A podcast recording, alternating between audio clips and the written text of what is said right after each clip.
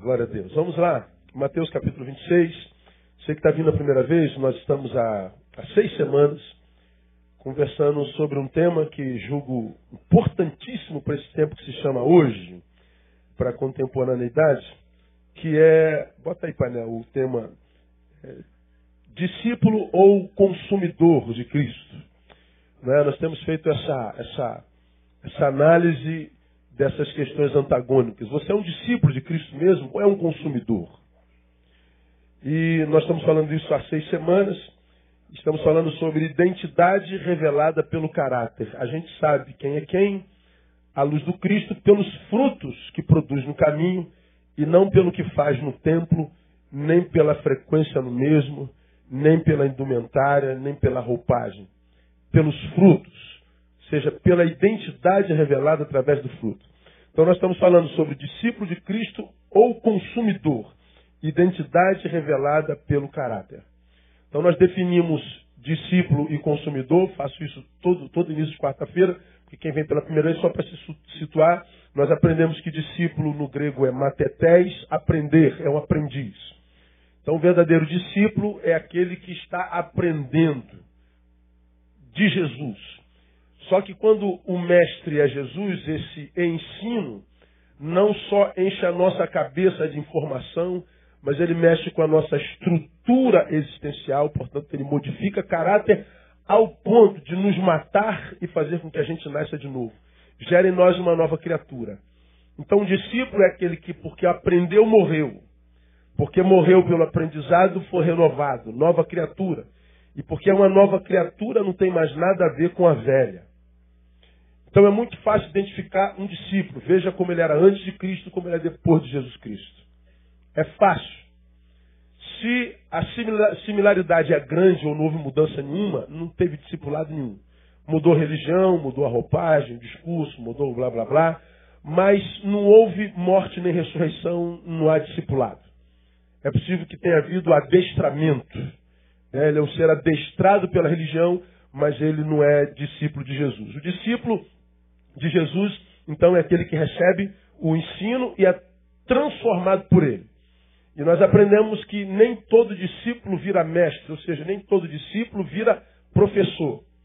Mas, embora a gente não seja alguém que vai ensinar como Jesus, esse saber que sobre o discípulo foi, foi ministrado não é desperdiçado porque ele não virou mestre.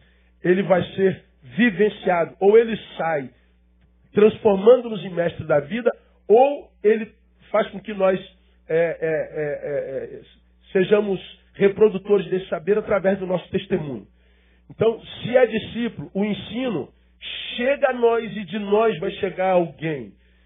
Se chegou a nós, não vai fazer de nós ponto final. Faz de nós um canal. A bênção de Deus ou o ensino de Deus não, não, não, não vem a nós como destino, mas vem a nós como transporte. Então, a bênção de Deus, o saber de Deus, não vem a nós como destino. Sou o destino da bênção, não, sou o transporte. Então, se chegou a mim, mas não chega mais ninguém, então não tem discipulado aí. Aí nós pegamos a definição de consumidor, lá do Código de Defesa do Consumidor. É uma lei, uma definição jurídica de consumidor, que é exatamente isso aqui. O que é um consumidor?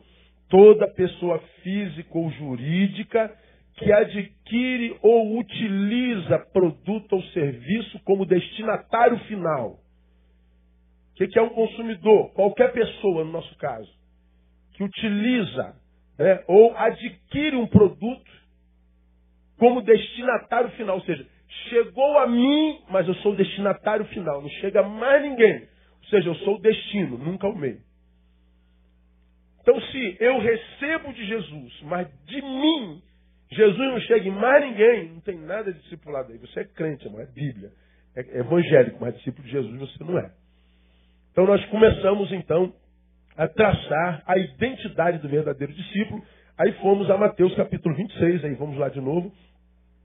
A Mateus capítulo 26, e nós pegamos a experiência da última ceia, ou da ceia, ou da Páscoa, para traçar o perfil do que seja um verdadeiro discípulo.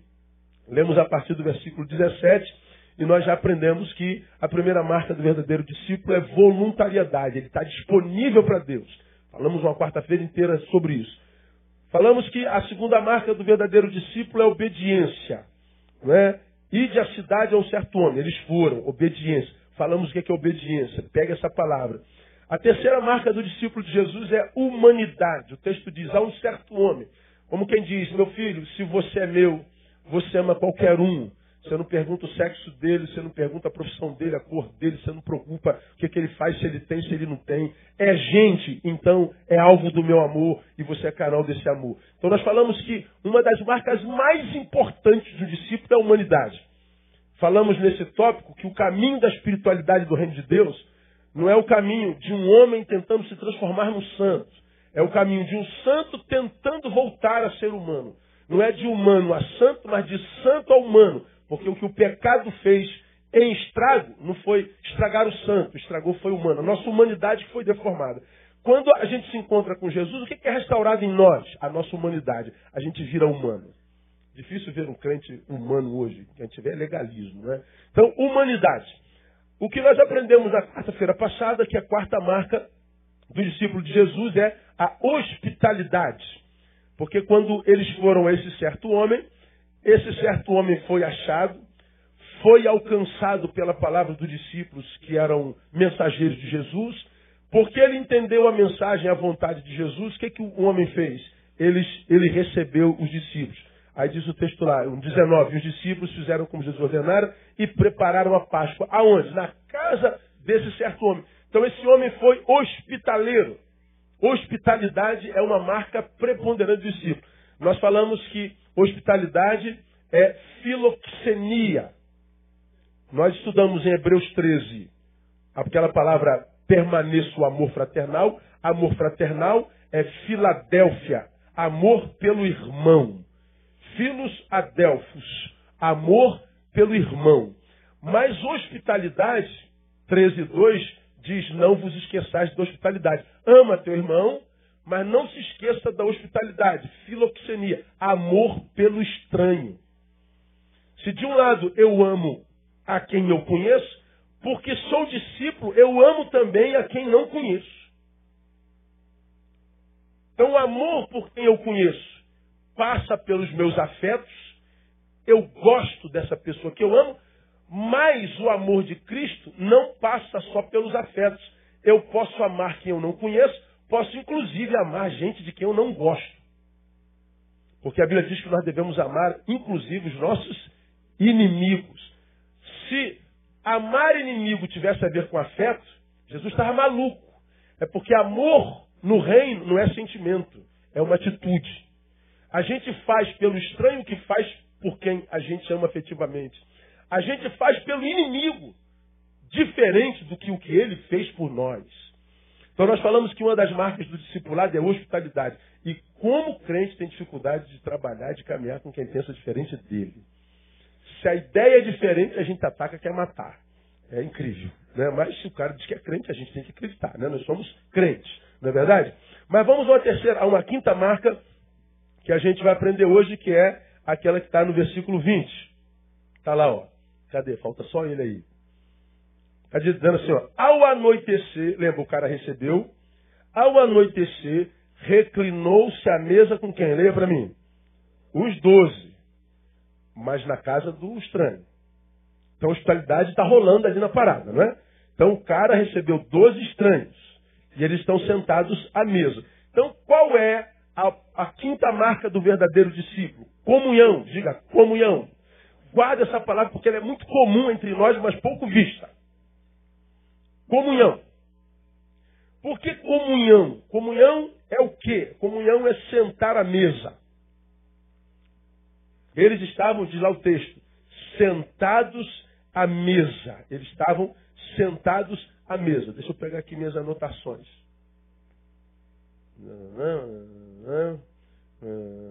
Chegou. Ao anoitecer, reclinou-se à mesa com os dois discípulos. A mesa não é só lugar de, de, de, de comer. É. Toda vez que você senta à mesa, você senta para comer? Pensa, pensa. Não.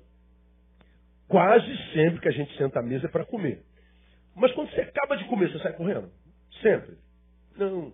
O melhor da mesa, Não, hoje, hoje nós vamos jantar. Fora. A gente come aquela paradinha, toma aquela Coca-Cola com limão, de sempre, não é verdade? Depois que acaba com a cola e não com a comida, a gente fica trocando ideia. A gente fica batendo um papo. A gente se vê, a gente se olha. A gente curte a presença do outro. A mesa, no Evangelho, não é só lugar de desenvolver uma relação gastronômica, mas é um lugar de se desenvolver uma relação de comunhão, de coinonia. A proposta do Cristo revelada lá no Apocalipse é: Eis que estou à porta e bato. Se alguém abrir, o que, que ele diz que ele faz? Entrarei e cearei, sentarei à mesa. A proposta de Jesus em nós é sentar à mesa. Dentro de nós não tem uma mesa, mas dentro de nós há espaço para comunhão com o Cristo. E depois do Cristo com os seus discípulos inclusive com aqueles que ainda nem sabem que são discípulos, são as ovelhas que não são desse rebanho.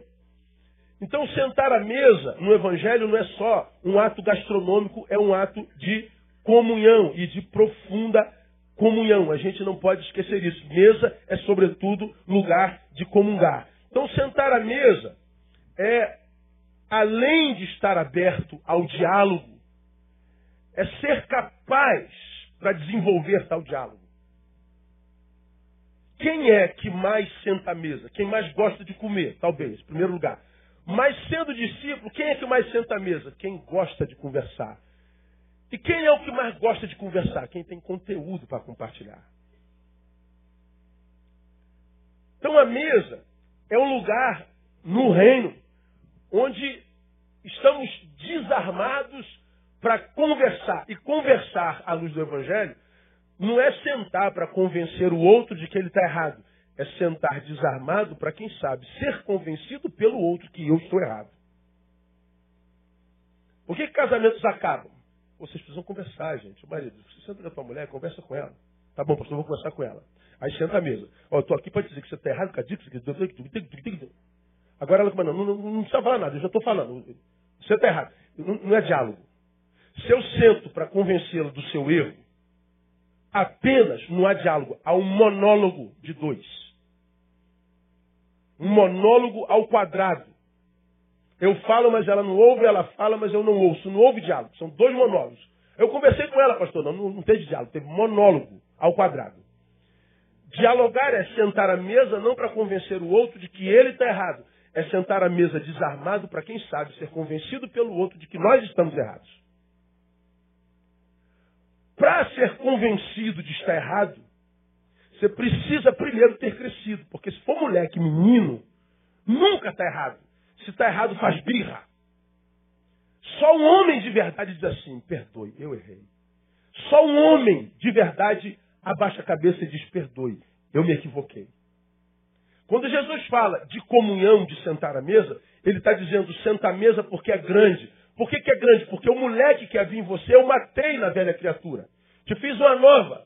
Então você é alguém capaz de diálogos. E de diálogos de alto nível. Viver comunhão, sentar à mesa, é ser capaz, estar aberto para o diálogo e ser capaz para o mesmo. Porque só vale a pena sentar à mesa se for para dialogar. Se for para monologar, não é melhor sentar à mesa. Para estar só acompanhado, viva a solidão verdadeira, que é a solidão sozinha. Então, a mesa não é lugar apenas de se comer, é de comungar, é lugar, é estar aberto para o diálogo, é sentir-se capaz para tal diálogo. Hoje, a gente conversa muito pouco, conversa-se muito pouco hoje. Embora se fale muito. Falar é uma coisa, dialogar é outra. Você é uma pessoa que fala muito? Você conhece alguém que fala muito? Alguém conhece alguém que fala muito? Pergunta quem está do seu lado. Você fala muito, irmão?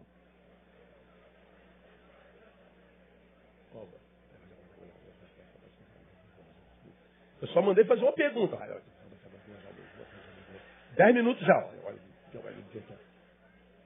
Eu só mandei fazer uma pergunta. O Jeová fala. Você é um falador honesto. Um falador honesto. Né? Hoje nós falamos muito, dialogamos quase nada. A gente está sempre se metendo na conversa dos outros, na vida dos outros, opinando sobre os outros. Nossas, nossas frases, nossas palavras se misturam, elas são traçadas nas redes, na, na web, por exemplo, né?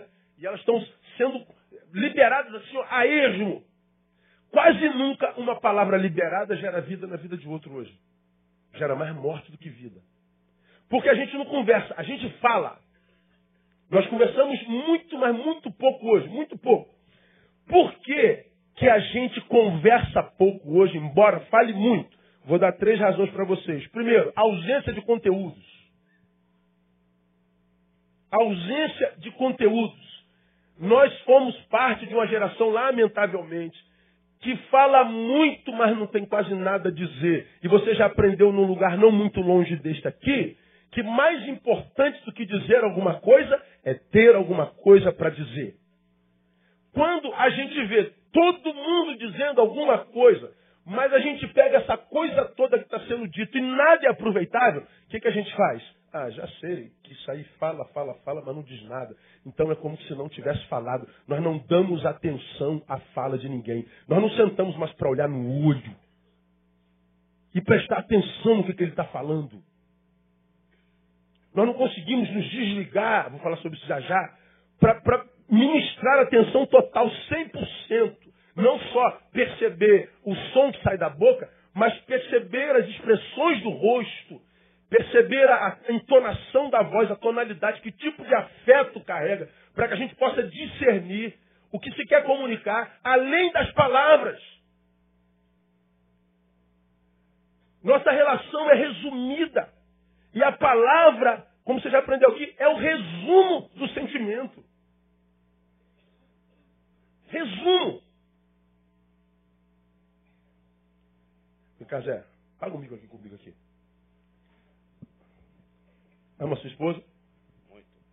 Está feliz com ela? Demais. Ó, vou perguntar de novo. Está feliz com ela? Demais. Ó. Eu perguntei está feliz com ela. Demais. Olha o rosto. Agora vamos dizer que pergunta se eu estou feliz com o André.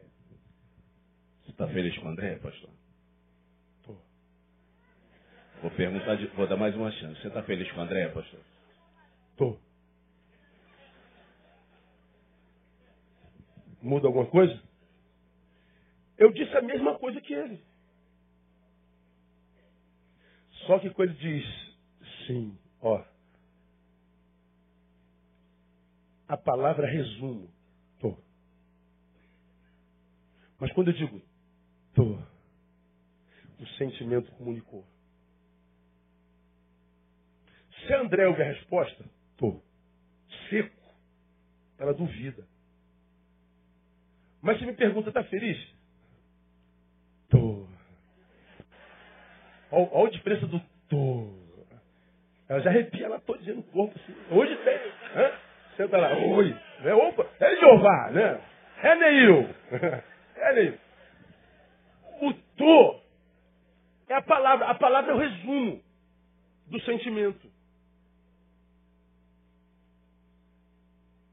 Se eu só uso palavra minha comunicação não é plena, não tem entonação, não tem expressão.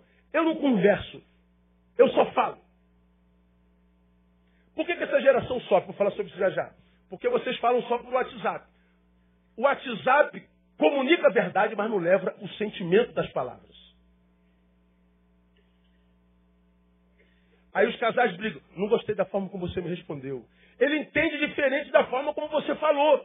Por quê? Porque a palavra não leva o sentimento. É frio, é seco. Ou seja, a comunicação vai desprovida de conteúdos. Por que, que a gente fala muito, mas não conversa? Porque nós temos ausência de conteúdos. Mas não é só por causa disso, não. Por que, que nós temos ausência de conteúdos? Porque a maior fonte de informação dessa geração é o Facebook. Você pega uma informação aqui sobre o Freixo e começa. Tu pega uma informação sobre o Crivella, aí tu pergunta, tu, tu, tu pesquisou esse negócio? Não. Então como é que você reproduziu? Que é burro. A fonte de informação é o Facebook. Você sabe sobre política? É no Facebook. O que você sabe sobre teologia? É no Facebook. O que você sabe sobre sociologia? É no Facebook. Você sabe sobre igreja? É no Facebook. Você sabe sobre a vida do João? É Facebook. Você sabe sobre a minha vida? Facebook. A fonte de informação não é uma fonte confiável. Logo, quem julga saber não sabe nada. Aí, como eu falei aqui, nós somos parte de uma geração que fala com absoluta certeza sobre algo do que ele não tem a menor ideia. Ele não tem a menor ideia, mas ele fala como se ele fosse doutor naquela matéria. Aí o que, que acontece? A palavra dele vai desprovida de conteúdo, ou seja, ninguém quer te ouvir. Não tem aqueles camaradas na, nos, nos grupos de WhatsApp que fica mandando mensagem o tempo inteiro, imagem o tempo inteiro, vídeo o tempo inteiro. Você fala assim, cara, não aguento esse cara, meu. Mas ele é meu primo, o que, que eu faço? Estou querendo cortar ele aqui, mas cara, eu não suporto mais, não aguento mais. Quando eu vejo uma postagem dele, eu nem abro mais, eu não, eu não quero nem olhar. Você já está com raiva dele, porque ele te enche de palavra, mas nenhum conteúdo. Aí o que, que acontece? A outra palavra você não quer ouvir. Nós conversamos pouco, por quê? Porque nós somos uma geração rasa. Nós não somos uma fonte confiável de informações. Sabemos de tudo um pouco, mas de quase nada. Você pega, pega os teólogos da internet. Todo mundo sabe de Deus, de igreja. Não há uma frase, não há uma palavra que a gente pode ter alguém comentar, não sei o quê, papapá. Pega os teólogos da internet e pergunta se eles têm filhos espirituais. Pergunta. Quantos filhos na fé você tem? Tem um. Pergunta a ele, qual é a, seu, a, a sua contribuição efetiva para a igreja na qual você congrega. Não tem nada. Ele muda logo de assunto. Mas está se metendo na vida, na teologia, na liturgia, na forma dele de todo mundo. Por quê? Porque a fonte dele é Facebook. Nós somos parte dessa geração. Nós não somos mais da pesquisa. Você que é da minha geração, falei sobre isso aqui tem uns três domingos atrás. A gente estudava, ó, Dalva de Oliveira, brother. Ah lá, não sei nem se existe ainda. Existe ainda? Graças a Deus. Aí a professora falava assim, ó, essa fim de semana tem pesquisa para casa. Pô, a gente já sofria. Pô, pesquisa não, professora. Por quê? Você tinha que estar na, na, na tal da Barça. Os caras vendiam Barça na tua prova. Quem lembra dessa Barça? Me lembra outra aí. Hã? Atlas. Hã? La Russe, é, La Russe.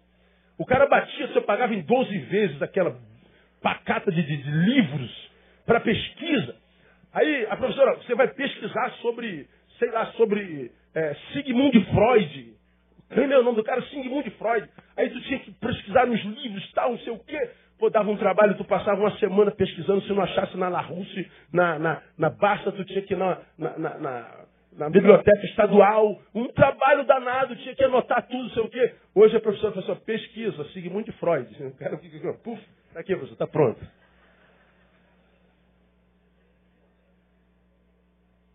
Existia quadro negro, que era verde. A professora escrevia a matéria todinha. E você tinha que escrever o dedo ficar doendo. Hoje, ó. Já copiei tudo.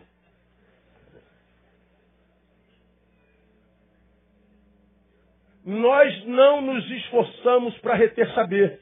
O, o, saber vem quase por osmose. Puf! O que, que acontece? Nós não mastigamos informações, nós não mastigamos saberes e os saberes não param em nós. Passaram por nós, mas tão rapidamente que nós não tiramos, extraímos nada dele. Somos uma geração rasa. É tanta informação a ser processada que a gente conhece de tudo um pouquinho, de nada profundamente. Comunicamos pouco. Falamos muito, mas conversamos pouco. Somos sozinhos, solitários, não temos ninguém para conversar. Por que não temos ninguém para conversar? Porque não temos nada a dizer.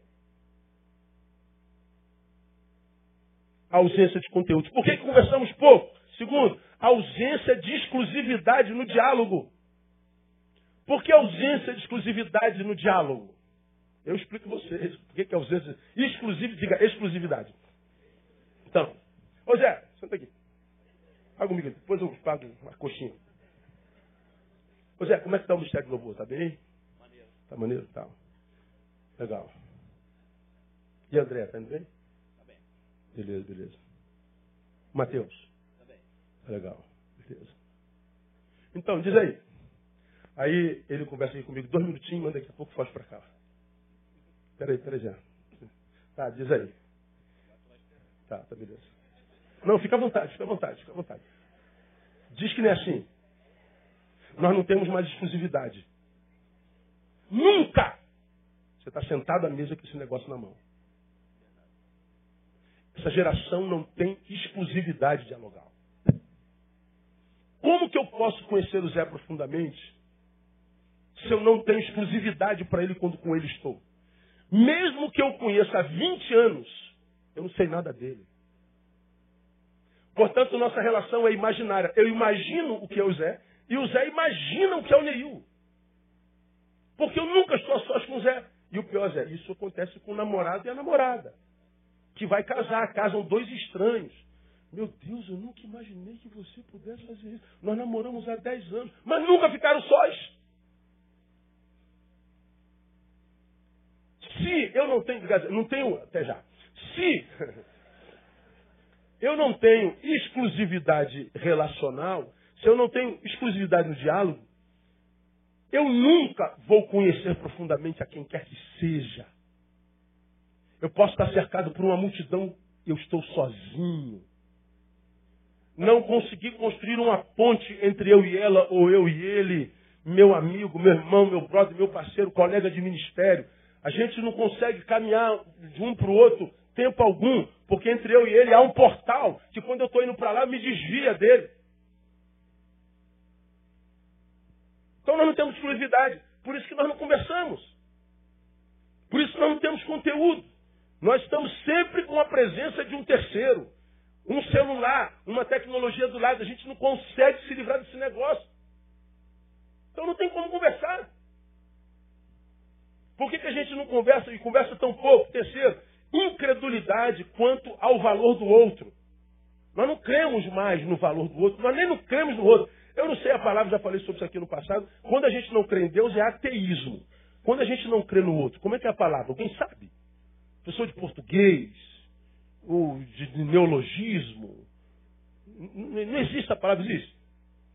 Ateós. É a particular é, contrária, né? Ou de negação, teós de Deus. Então o ateu é o contra Deus. Literalmente falando. E o. Aí seria antropós. Antropos é homem. A antropós. Então sou, nós somos um a antropos. Eu uso incredulidade antropológica. Pronto. A gente não acredita mais no outro. A gente não acredita no seu conteúdo a gente não acredita na verdade da sua palavra, nós não acreditamos que ele possa acrescentar alguma coisa. E por que, que nós não acreditamos? Primeiro, porque nós sabemos, pelo histórico, que não tem conteúdo. Segundo, porque nós nunca ficamos a sós, embora passemos tempo junto, à dessa, nós nunca ficamos a sós, então nós não acreditamos no valor do outro. Nós não cremos que o outro tenha muito a nos acrescentar. Então nós vamos nos afastando. Trocamos esse aqui por esse aqui fácil. Esse aqui, quando deixou de ser novo, já virou é, frequência em mim, eu troco ele por esse aqui fácil. Aí as nossas relações são descartáveis. Porque nós nos aprofundamos e nós não criamos raiz no outro, e o outro não cria raiz em nós de forma alguma. Porque nós não cremos nisso. Agora, isso aqui que é sério. De onde vem essa visão? Por que, que eu não creio na capacidade do outro? Por que, que eu não creio que ele possa acrescentar? Por que, que eu não creio que ele tenha conteúdo? Por que, que eu não creio que ele seja importante? Essa visão vem da visão que nós temos de nós mesmos. Essa visão é projecionista, é uma projeção. Como disse alguém, vemos as coisas não como elas são, vemos as coisas como nós somos. Então cada um olha para a mesma coisa e vê aquela coisa completamente diferente, porque nós vemos as coisas como nós somos e não como elas são de fato de verdade. Então quando você encontrar com alguém que fala assim, ó, eu não confio em ninguém, para mim todo mundo é safado, todo pastor é safado, toda polícia é safada, todo político é safado, todo mundo que me ouve é safado também, toda mulher é safada, ele tudo é safado. Meu Deus! Por que que para ele todo mundo é safado? Porque ele se sabe safado. Por que, que ninguém é confiável? Porque ele não é confiável.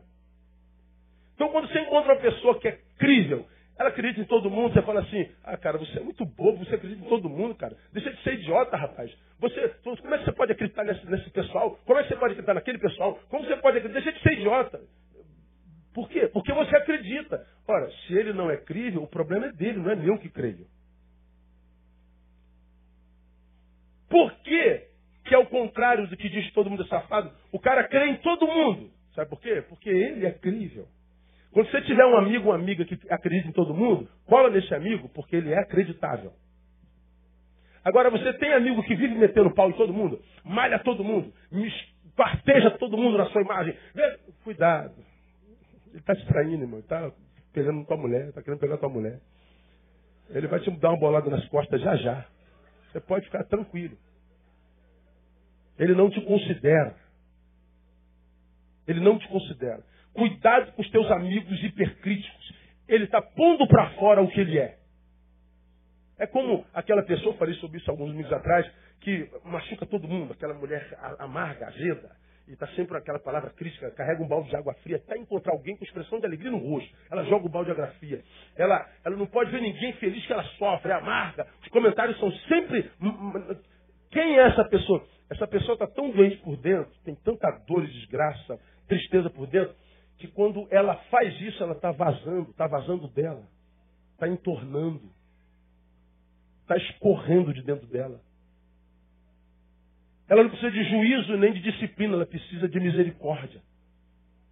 Todo mundo tem um parente desse em casa, uma mãe, uma sogra, um, avó, um vizinho, um chefe, sempre, sempre amargo, sempre azedo, Nunca tem um sorrisinho no cantinho do lábio. Sempre, não me dá. Está vazando.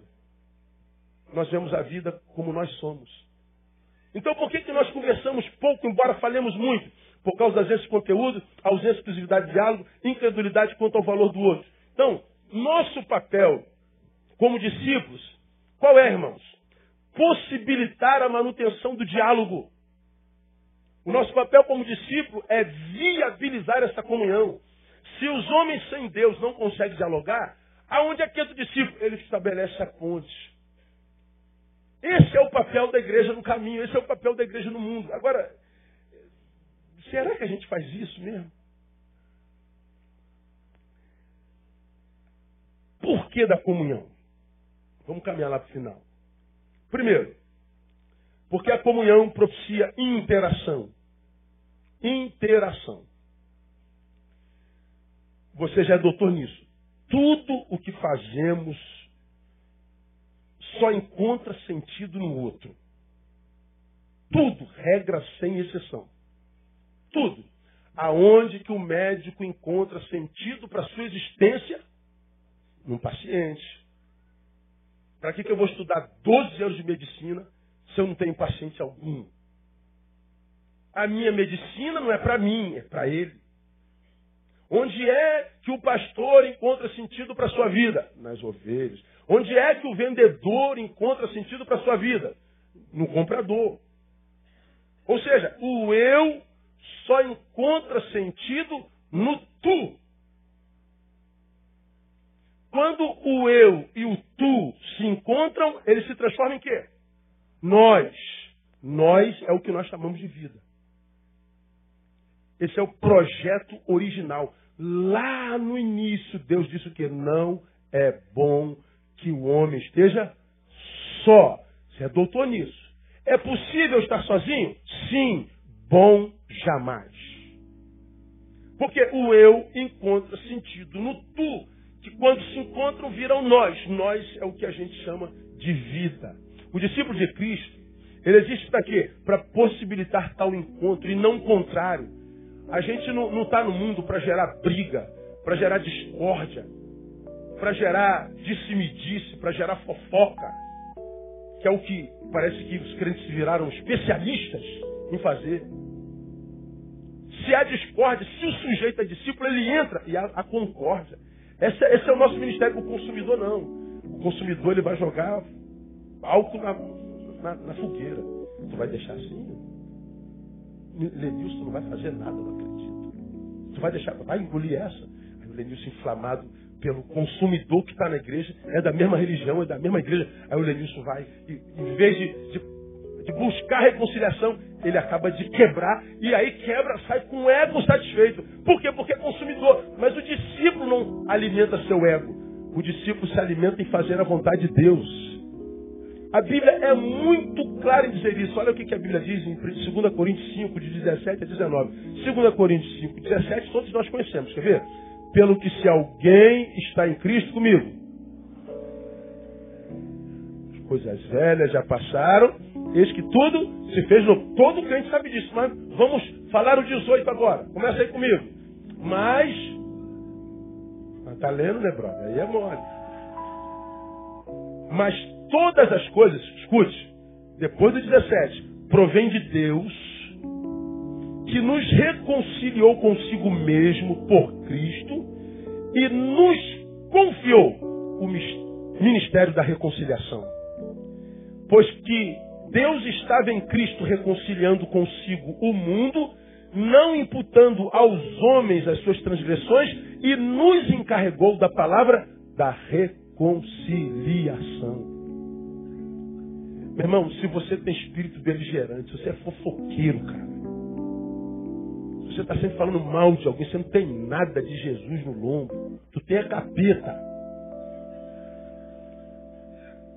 E pode ser minha ovelha. Você pode ser pastor, presbítero, presidente de ministério, ministro de louvor. Mas se a tua vida não é apaziguadora, se você não tem alegria na paz, em ver a guerra acabar, não é discípulo, nada disso aí. Aí tu pega os representantes dos evangelhos da mídia, vociferando ódio. Nós temos medo. Quando o ministério de Jesus é o da reconciliação, é o da paz, é o do jogar água na, no fogo que está queimando a lenha. O ministério de Jesus é esse. Então por que, que nós precisamos de comunhão? Porque é só nela que nós temos interação. Nós somos os promotores da paz. Bem-aventurados os pacificadores. Não é aquele que, que, que, que, com ferro fere com ferro será ferido. Não é aquele que dá uma face e dá na face do outro. Não é aquele que diz, eu não levo desaforo para casa, pastor. Está sempre se rebelando contra a liderança. Está sempre dando aquele, aquela opiniãozinha assim amarga, ferina, cascavélica. Ele diz assim, eu sou sincero, pastor. Não, você não é sincero, você é sincerista. O sincero é o que diz a verdade em amor. Se você está com ódio no coração, você retém a verdade para não machucar. Vai dizer a verdade depois. Mas você que é sincerista, você diz a verdade para machucar. Você diz a verdade para acusar, para ferir, para confrontar. Tem gente assim na igreja ou não? Pelo amor de Deus. Pergunta irmão que está do lado, se é assim, irmão?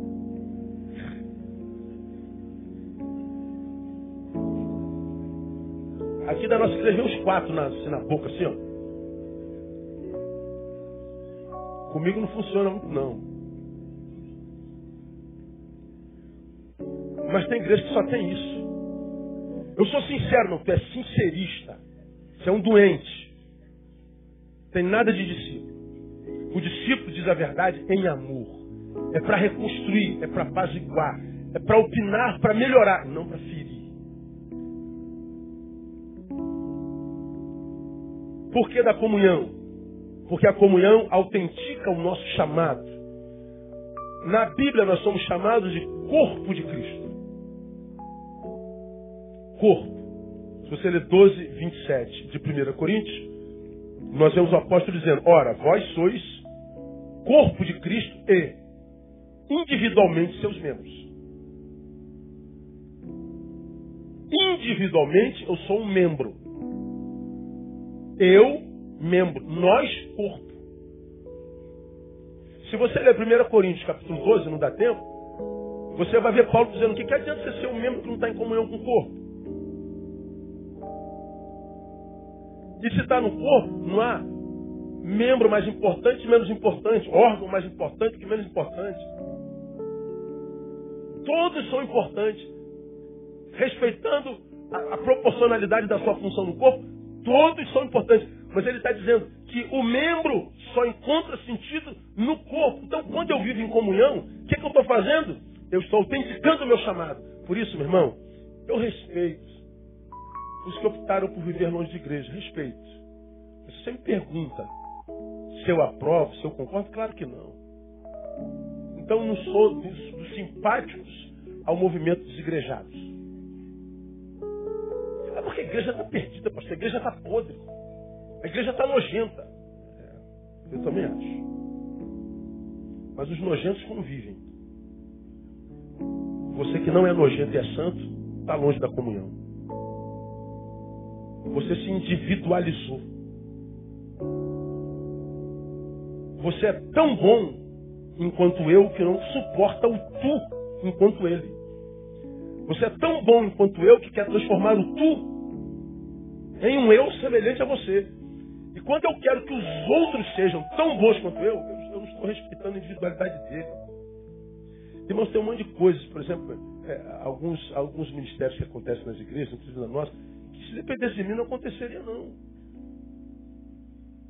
Eu não vou dar exemplo, não feri. Ah, o meu chamado é tal. Onde é que está esse chamado na Bíblia para fazer o que você faz? Mas acontece daí. Então por que tem na sua igreja, pastor? Porque eu respeito a pessoa. Ele ama fazer aquilo. O que você gosta? A Bíblia diz: tudo quanto tem fôlego, louve o Senhor. Onde é que teu fôlego está sendo exercitado? Ah, nisso. Então faz lá, deixa o menino se divertir. Adora o Senhor. Agora, tem respaldo bíblico isso é um chamado bíblico? Não tem chamado para isso, não. Agora, porque eu não sou a favor, eu vou acabar com isso? Claro que não. Eu respeito. Então, quando eu olho assim, a igreja, a igreja está corrompida, pastor, é verdade. Mas a igreja estava corrompida quando era só Caim e Abel. Só tinha dois membros. A igreja estava corrompida mesmo depois do dilúvio. Porque onde houver gente, haverá corrupção.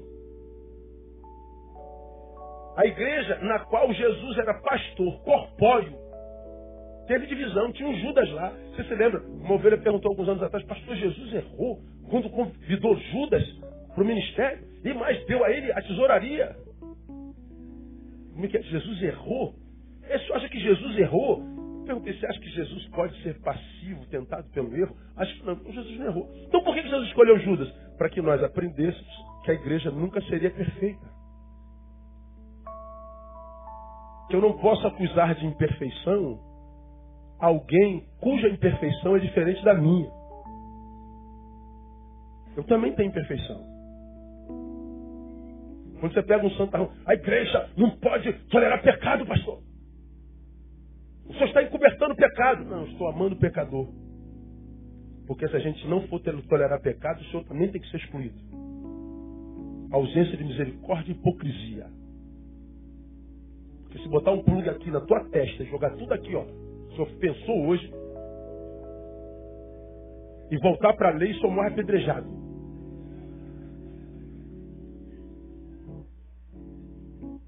Não podemos tolerar pecado. Você que imagina que vai encontrar uma igreja perfeita se congregar, saiba que você vai ficar longe da igreja mesmo. E está longe da igreja porque optou por isso, talvez porque não seja igreja. Ah, pastor, eu me desiludi com a igreja.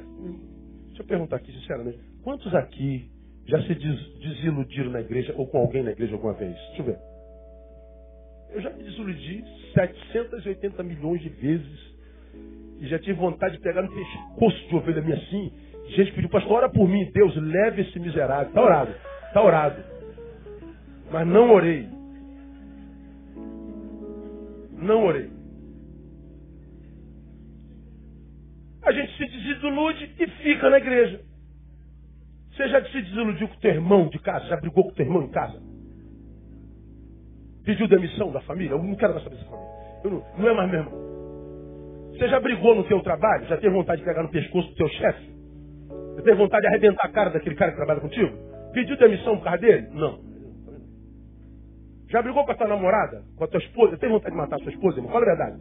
Irmã, já teve vontade de, de matar teu marido? Já. Divorciou por disso?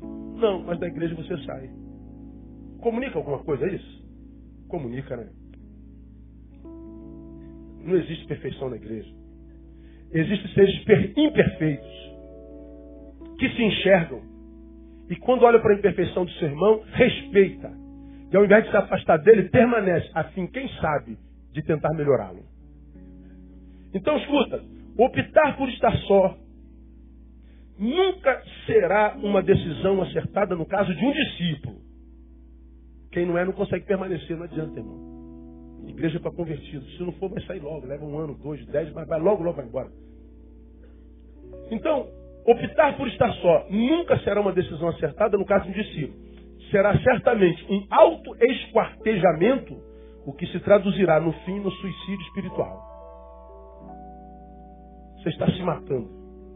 Porque o membro só encontra sentido no corpo. Se tirar o coração daquele, não presta para mais nada. No corpo ele é fundamental.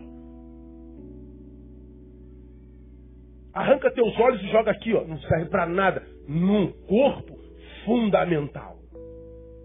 Então o olho que se, se propõe a estar só, ele se auto-esquartejou. No final é um suicídio. Só discípulo entende isso. Então por que, que a gente precisa de, de, de comunhão? Autentica é o nosso chamado. Terminando, por que, que nós precisamos de comunhão? Porque dá sabor à vida. Não é bom que o homem esteja só, é bom que ele esteja com. A vida só encontra sabor no encontro. E por que, que os encontros hoje dão mais de sabor do que sabor? De modo que a gente muitas vezes prefere a solidão do que a má companhia. Se a Bíblia diz que a vida só encontra sabor no encontro. Porque os encontros de hoje não são idôneos, são hedonistas. Quando Jesus, quando Deus diz lá no início, não é bom que o homem esteja só, far-lhe-ei uma ajudadora que lhe seja idônea. Então, quando ele dá Eva para Adão, ele não dá uma esposa, ele dá uma companheira para alguém. Então, ele fala de companheirismo. Ambos representavam a raça. Não se mata só solidão no casamento, mata-se solidão com companheirismo. Então, é possível ser solteiro e feliz? Claro que é. Tem gente que tem chamado para ser solteiro. Tem gente que está sozinho e não pensa em casar jamais. Outro está sozinho e está querendo se matar. Cada caso é um caso. Então a felicidade não é no casamento, é na, no companheirismo. No companheirismo. Por que os nossos relacionamentos fazem mais mal do que bem? Porque a relação não é idônea, é hedonista. O texto diz: Far-lhe-ei uma ajudadora que lhe seja idônea. Idônea vem de idoneidade, idoneidade tem a ver com honestidade, com capacidade, tem a ver com referência. A, a literalidade da tradução é: falhei uma ajudadora que esteja como diante de si. Ou seja, ela será o teu espelho. Quando você olhar para ela, você se vê. Quando você olhar para ela, você vê a referência de si mesmo. Você se enxerga. É o teu eu outro. Então, tratar bem do teu companheiro é tratar bem a si mesmo. Amar o teu semelhante é uma, uma atitude de amor próprio. Então eu trato bem o tu, porque o meu eu só encontra sentido nela. E nesse nós a vida se desenvolve. Quando eu maltrato alguém, isso é uma falta de amor próprio. Você está autenticando o status quo da solidão, da vida sem sabor. Então a relação idônea é de referencial. É alguém que eu trato bem, gero saúde, porque a minha referência é alguém com quem eu sou enriquecido, em quem encontro sentido. Isso é idoneidade, relação idônea. A relação de hoje é hedonista.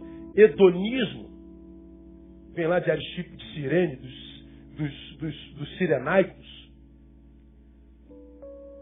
Hedonismo é uma, uma filosofia, uma, uma doutrina filosófica que diz que o bem supremo, ou seja, o fim último da ação é o prazer. Para que você está com ele? Para tirar prazer para mim. Por que, você está com ela? Eu quero prazer para mim. Por que, você está com ele? Prazer. Eu quero usar. Eu estou com eles por causa de mim. O outro é um produto. É um degrau que você usa para acender, é um pedaço de carne que você come. É alguém que você usa como uma bengala para se escorar quando está mal. A gente vive uma relação reducionista. Nós nunca nos relacionamos com o ser humano inteiro. Por isso que entre nós não há perdão quando o outro nos decepciona. Por que, que o outro nos decepciona? O mundo acaba. Porque nós não conhecemos o outro julgávamos que ele fosse perfeito. E por que, que a gente julgava que ele fosse perfeito? Porque nós não nos conhecemos e também nos achamos como tais. Nós não estamos casados com anjos, irmão. Nós estamos casados com gente e gente erra.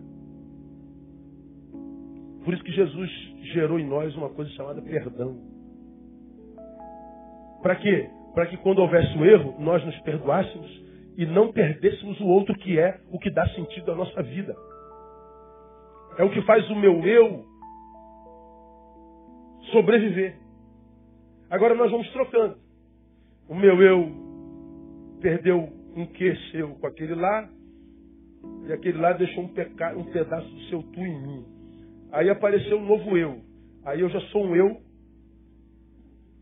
diminuído porque parte de mim ficou lá e sou um eu contaminado porque de lá veio para cá. Aí eu tento encaixar aqui, não, não encaixa. Tem alguma coisa que não encaixa. Poxa, mas nós somos redondos, mas tu tem uma, uma aqui um buraco aqui. Aí fica por um tempo, passa outro. Vai mais um pedacinho de você de lá e um pedacinho de lá para cá. Tu vem aqui pro terceiro. Aí já tem ó, os pedaços dos outros e pedaços teus que foram. Cara, fica cada vez mais difícil a relação.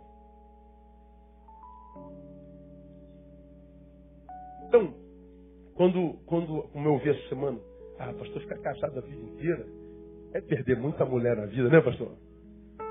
É. Deve ser. Mas ter muita mulher da vida é perder-se o tempo inteiro, né, irmão? Porque quando a mulher da tua vida aparecer, o que ela vai achar é um pedacinho do que você é.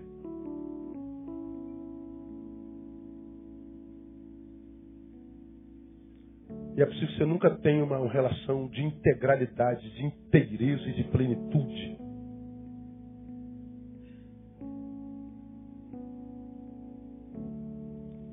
Nossos encontros devem visar crescimento e edificação, sem os quais, mesmo juntos, não houve encontro. Não houve encontros. Então, por que, que os relacionamentos hoje dão mais de sabor do que sabor? São hedonistas e não idôneos. Terminei. B, porque são encontros egoístas. Não só hedonistas, mas egoístas estamos com o outro, já falei, por causa de nós. Estou com ele por quê? Porque ele me dá prazer, pastor, me dá um tesão, pastor. Ah, legal. Então, uma relação genitocêntrica. Não é humana. É o encontro de, dois, de um pênis e de uma vagina e que de quebra vai um corpo. Mas é uma geração genitocêntrica. E a única cabeça que pensa no corpo é essa aqui, ó, de cima. não dá plenitude. Ou nós nos relacionamos com o outro não só por causa do prazer, porque o outro nem está com essa bola toda, nem ela também. Mas a gente está com o outro porque medo da solidão.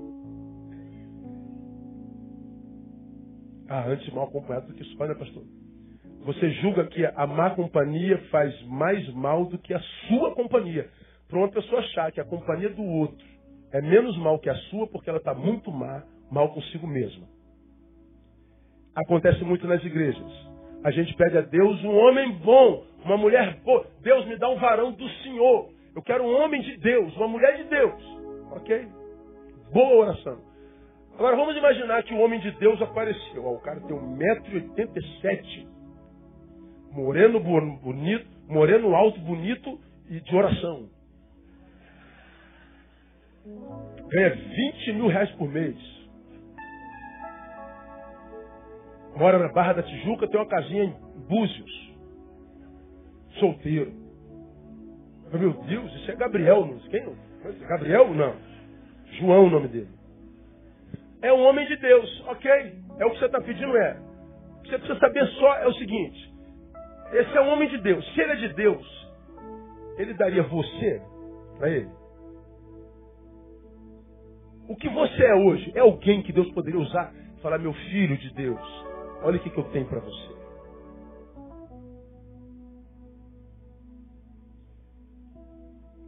Se você o quer como presente, você precisa ser um presente do céu para ele. Você só terá se for o que você quer achar no outro. Então, para alguns irmãos, a solidão é fatídica. É inevitável. Tem que se relacionar com qualquer um mesmo. Porque se quer de Deus um homem ou uma mulher, tem que ser um homem de Deus ou uma mulher de Deus. Senão vai continuar assim, ó, nas igrejas vivendo de sacanagem. Hoje eu soube que tem um grupo de jovens aí na igreja que vive de sacanagem no, no WhatsApp.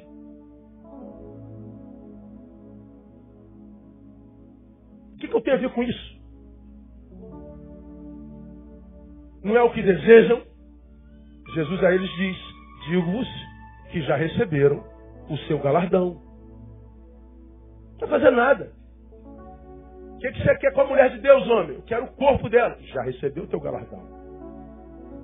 O que, que você quer na igreja? Zoar, pastor? Já recebeu o seu galardão. Igreja é minha? Claro que não, não preciso fazer nada, não faço nada. Vou dormir, irmão. Não tenho nada a ver com isso. A igreja de Jesus de Nazaré, Jesus de Nazaré que dá conta. Ninguém está na M à toa. Sabe o que é M, irmão? Mediocridade. Está lá, fez alguma coisa para estar lá, ou deixou de fazer o que precisava fazer para não estar.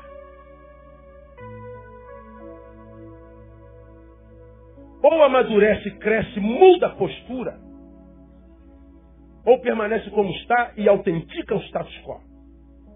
Agora, o discípulo não.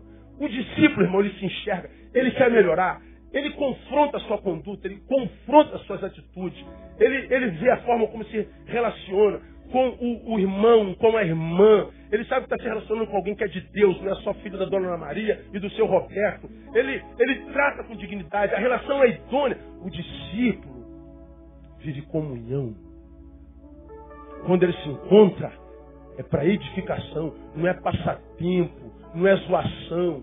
Se você se submete a uma relação dessa, você saiba que no seu presente você está construindo um futuro longo. Não está aí de zoação, você está construindo o futuro, você está jogando semente para frente. Aí você pega o discípulo que é zoado. Até muito santão, cara. Vamos nos encontrar daqui a 10 anos. Vamos ver onde você está, que está de sacanagem. E vamos ver onde vai estar o santão que vocês zoam. Vamos nos encontrar na velhice. Vamos nos encontrar na terceira idade. Vamos ver como é que a gente vai estar. Veja o discípulo e o consumidor de Jesus de Nazaré. Veja aquele cuja palavra mata e aquele cuja palavra edifica. Vamos encontrar na terceira idade. Vamos encontrar na velhice. Porque a bênção do Senhor, irmão, não é bênção só para agora. É bênção para hoje, para amanhã e para todo sempre é a bênção da permanência, a bênção da longevidade. Porque ele diz: Eu estarei convosco todos os dias.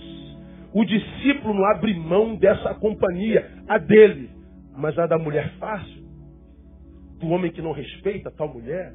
Ah, não, esse o discípulo dispensa. Porque ele, o que ele quer não é uma relação hedonista, é de idoneidade. É uma relação onde eu posso ter outro como referência, não é de passatempo, não é de prazer, não é de medo da solidão. Não, não, não, não. É de edificação. Não é porque a gente ama a Ele só, não porque a gente se ama.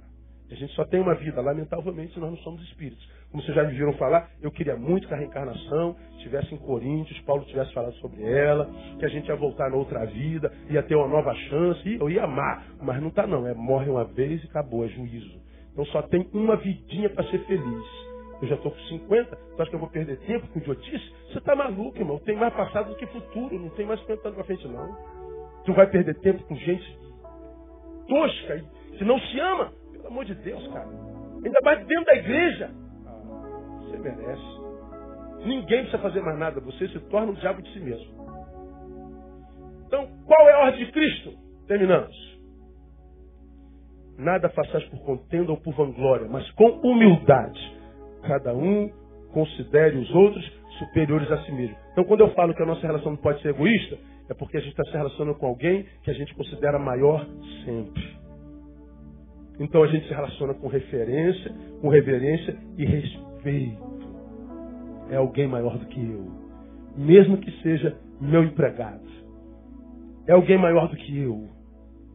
Porque a Bíblia diz que o maior no reino é o servo de todos. Então relação é de respeito, relação de, de, de reverência, é relação de referência e de idoneidade. Assim é o discípulo, comunhão.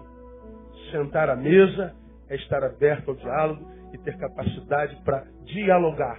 E o diálogo é sempre de edificação. Que Deus dê a você a graça de ser alguém assim e mais, de encontrar alguém assim, caso não seja, para se tornar um dia para a glória de Deus. Que Deus abençoe a gente. Vamos aplaudir o Senhor, vamos embora.